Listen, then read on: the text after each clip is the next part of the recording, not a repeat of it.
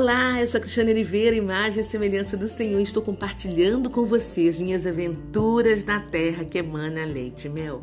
Deus me convidou, apesar da minha ignorância a respeito do povo judeu, das suas festas e tradições. E eu cheguei no feriado de Yom Kippur, o dia do perdão. Vamos lá? Vem comigo. A estrada estava vazia e chegamos a Tiberíades num silêncio total. Agradecemos a carona e em seguida eu e minha amiga parisiense nos despedimos e trocamos e-mail e endereço. Cada uma de nós seguiu para o seu hotel sem combinar nada para depois. Estávamos plenas. Onde estou hospedada está cheio de alemães, austríacos e suíços. Eu fiz amizade com um alemão que veio passar 14 dias em Tiberíades para se inspirar e escrever um livro sobre os passos de Jesus e a sua história. Ele chegou ontem, no mesmo dia que eu, e hoje, no nosso primeiro café da manhã, ele me perguntou se podia sentar ao meu lado. Lógico, respondi eu. Todos os outros nos olhavam. Conversamos bastante e ele me disse que é muito tímido. Observei que ele fala baixo e só conversa comigo, enquanto eu falo com todo mundo. Já conheço todos os hóspedes do hotel e todo mundo que trabalha aqui. Eu fiz amizade com uma moça da Tchecoslováquia que é católica e está no hotel há dois meses trabalhando como cozinheira voluntária. Quando cheguei ao hotel, eu estava muito cansada e com muita fome. Então eu tomei um banho e subi para cozinhar o meu almoço, jantar. A água de Tiberíades é diferente dos outros lugares. Aqui ela é completamente sem gosto e deixa o meu cabelo muito seco e difícil de pentear. E a minha pele ficou completamente ressecada. Haja creme hidratante. Nos outros lugares, a água é assim levemente salobra, com gosto acentuado de minerais. Com meu jantar pronto, eu fui comer na varanda e lá estava uma família árabe cristã. O patriarca me convidou a sentar à mesa deles e conversamos sobre muitos assuntos.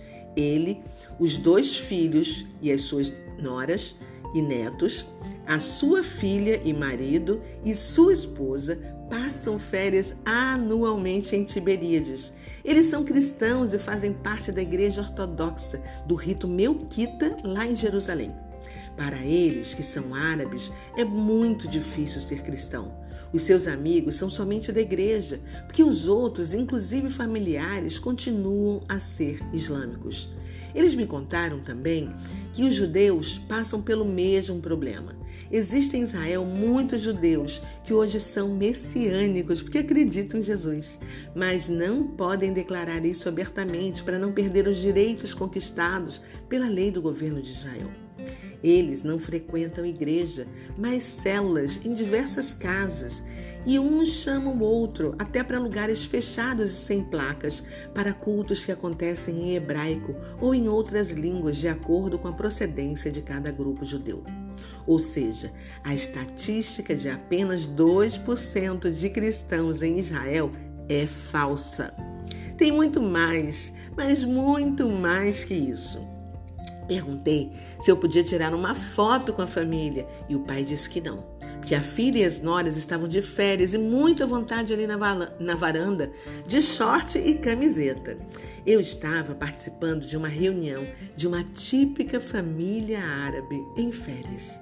Ele me contou que a família está sempre unida. Eles comem juntos, trabalham juntos, moram juntos no mesmo prédio e tiram férias juntos anualmente. Amei fazer parte da intimidade deles e conhecer tantos detalhes sobre a vida de um povo tão diferente, mas ao mesmo tempo com os mesmos sonhos que nós: família, proteção, união, educação, respeito, prosperidade. O meu jantar foi delicioso e a noite maravilhosa. Fui dormir feliz e acordei a mil por hora. Desci para tomar meu café e meu novo amigo alemão chegou querendo saber as minhas novidades. Contei para ele tudo o que tinha acontecido no dia anterior comigo e a minha anja parisiense e ele não piscava os olhos de atenção. Depois, contei a minha experiência com a família árabe cristã e ele ficou surpreso e feliz de eu estar dividindo as minhas ricas experiências com ele. Convidei-o para sair comigo, para conhecer o feriado de perto. Ele disse que iria ficar no hotel, escrevendo seu livro. Ok. Abri a porta e não vi nenhuma alma na rua. Fui andando e tudo que vi na noite anterior estava trancado a sete chaves. A cidade de Tiberíades, com seu barulho, trânsito e gente de um lado ao outro, simplesmente estava desértica. Então, saí andando e seguindo rumo sul da cidade. Nas praias, apesar do sol escaldante, não tinha ninguém. Então comecei a subir uma montanha por um caminho em que estava fixada uma placa da tumba de Raquel. Quando cheguei lá, o local estava aberto, mas não encontrei ninguém. Entrei e comecei a ler a história da vida de Raquel num painel em várias línguas. Vi uma fonte, vi livros, muitas cadeiras e durante todo o tempo não apareceu ninguém. De repente ouvi um barulho que veio de uma sala ao lado e gelei naquele momento. Fiquei parada, esperando entrar alguém e ninguém apareceu. Então, resolvi sair dali e continuei a subir a montanha. Depois vi outra placa indicando o monte de Berenice e comecei a subir a outra colina. Depois de uns 10 minutos de caminhada, vi uma placa escrita em hebraico e árabe, que pela foto indicava que eu estava numa área de treinamento de tiro. Então, desisti da Berenice e resolvi descer a colina para buscar uma sinagoga onde eu pudesse entrar, conhecer o costume judeu e orar a Deus. Cheguei à sinagoga Ashva, Ashiva e perguntei se eu poderia entrar para conhecer. O judeu na porta me disse que era feriado de Yom Kippur, um sagrado dia judeu do perdão. Somente neste dia, uma vez por ano, o sacerdote entrava no templo construído por Salomão, no lugar santíssimo. Eles estavam em jejum e orando com a intenção de admitir seus pecados, esperando a purificação dos mesmos por parte de Deus. O judeu olhou para minha estrela de Davi pendurada no meu pescoço, deu um sorriso interno, abriu a porta e mandou-me subir ao segundo andar em silêncio, porque as mulheres estavam fazendo suas orações de penitência. Lá em cima era o lugar das mulheres. Subi as escadas e entrei numa sala retangular, com poltronas de veludo vermelho. As mulheres estavam todas vestidas de branco, com lenços brancos na cabeça. Tinha uma cortina que, levantando, dava para ver o salão do primeiro andar, onde estavam os homens. Estavam todos em silêncio. Alguns lendo e muitos dormindo deitados nos bancos. Devo ter entrado no momento de pausa. Voltei o meu olhar para a sala onde eu estava e observei que tinha outra sala ao lado e muitas mulheres também estavam deitadas em colchonetes dormindo. A parte de baixo é linda, toda ornamentada com quadros e painéis bordados, com a harpa de Davi, cachos de uvas, romãs, minorá, que é o candelabro de sete velas, e pombas.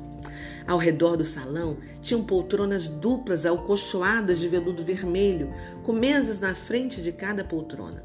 No meio do salão tinha um cômodo todo em madeira vazado, com um centro coberto com uma toalha de linho branca. Ao redor, bancos alcochoados de veludo azul. Embaixo era um luxo. Aqui em cima, no lugar das mulheres, tudo muito simples, sem nenhuma ornamentação, ou quadro na parede ou mesas. No entanto, era confortável. Fiquei sentada umas duas horas e nada diferente aconteceu. Conversei bastante com Deus em silêncio, enquanto as mulheres me observavam pelo canto dos olhos e trocavam olhares umas com as outras. Elas não paravam de orar, lendo seus livrinhos e balançando o corpo para frente e para trás. Fiquei imaginando que todas estavam ali porque não existia mais o Templo de Jerusalém, para onde todos os povos deveriam ir nesse grande dia do perdão. Nada acontece por acaso. Em silêncio, mas observando tudo ao meu redor, comecei a imaginar os últimos minutos de Jesus na cruz do Calvário, que é o Gólgota em hebraico. Quando Jesus proferiu a última palavra, está consumado, tetelestai. E o véu do santuário rasgou-se em duas partes, de alto a baixo. Jesus morreu por mim e por todos aqueles homens e mulheres que ali estavam e continuavam buscando a Deus com toda a sua força e amor. No entanto, o véu continuava intacto na mente deles, mesmo que destruído fisicamente. Eles, assim como os fariseus, saduceus, escribas da época de Jesus, continuam usando a lei de forma errada e não conseguiam ver ou aceitar que Jesus Cristo é o objetivo da lei de Deus. A lei continua gravada somente em pedra e não conseguiu passar para o coração deles com a vinda de Yeshua. Senti um imenso amor por todos aqueles judeus e orei a Deus por todos eles. Precisamos orar mais por Israel. Cansei de esperar. E como não senti nenhuma abertura ou oportunidade para falar com nenhuma daquelas mulheres, me levantei e fui embora sem tirar nenhuma fotografia, pois me lembrei de que minha anfitriã Daniele, no feriado de Rosh Hashanah, me disse que era proibido fotografar. Quer saber de uma coisa? Achei esse feriado muito chato para quem não é judeu. Nem o chofá eu ouvi tocar. Mesmo assim, eu agradeci a Jesus pela oportunidade de entrar numa sinagoga e vivenciar o dia do perdão em Israel. Obrigada, Senhor. Então, voltei para o hotel e meu amigo Michael estava à minha espera para saber das minhas boas novas. Quando eu perguntei se minhas aventuras eram inspiração para ele, ele simplesmente riu. Pois é, e nós vamos ficar por aqui até o próximo capítulo. Até lá, tchau!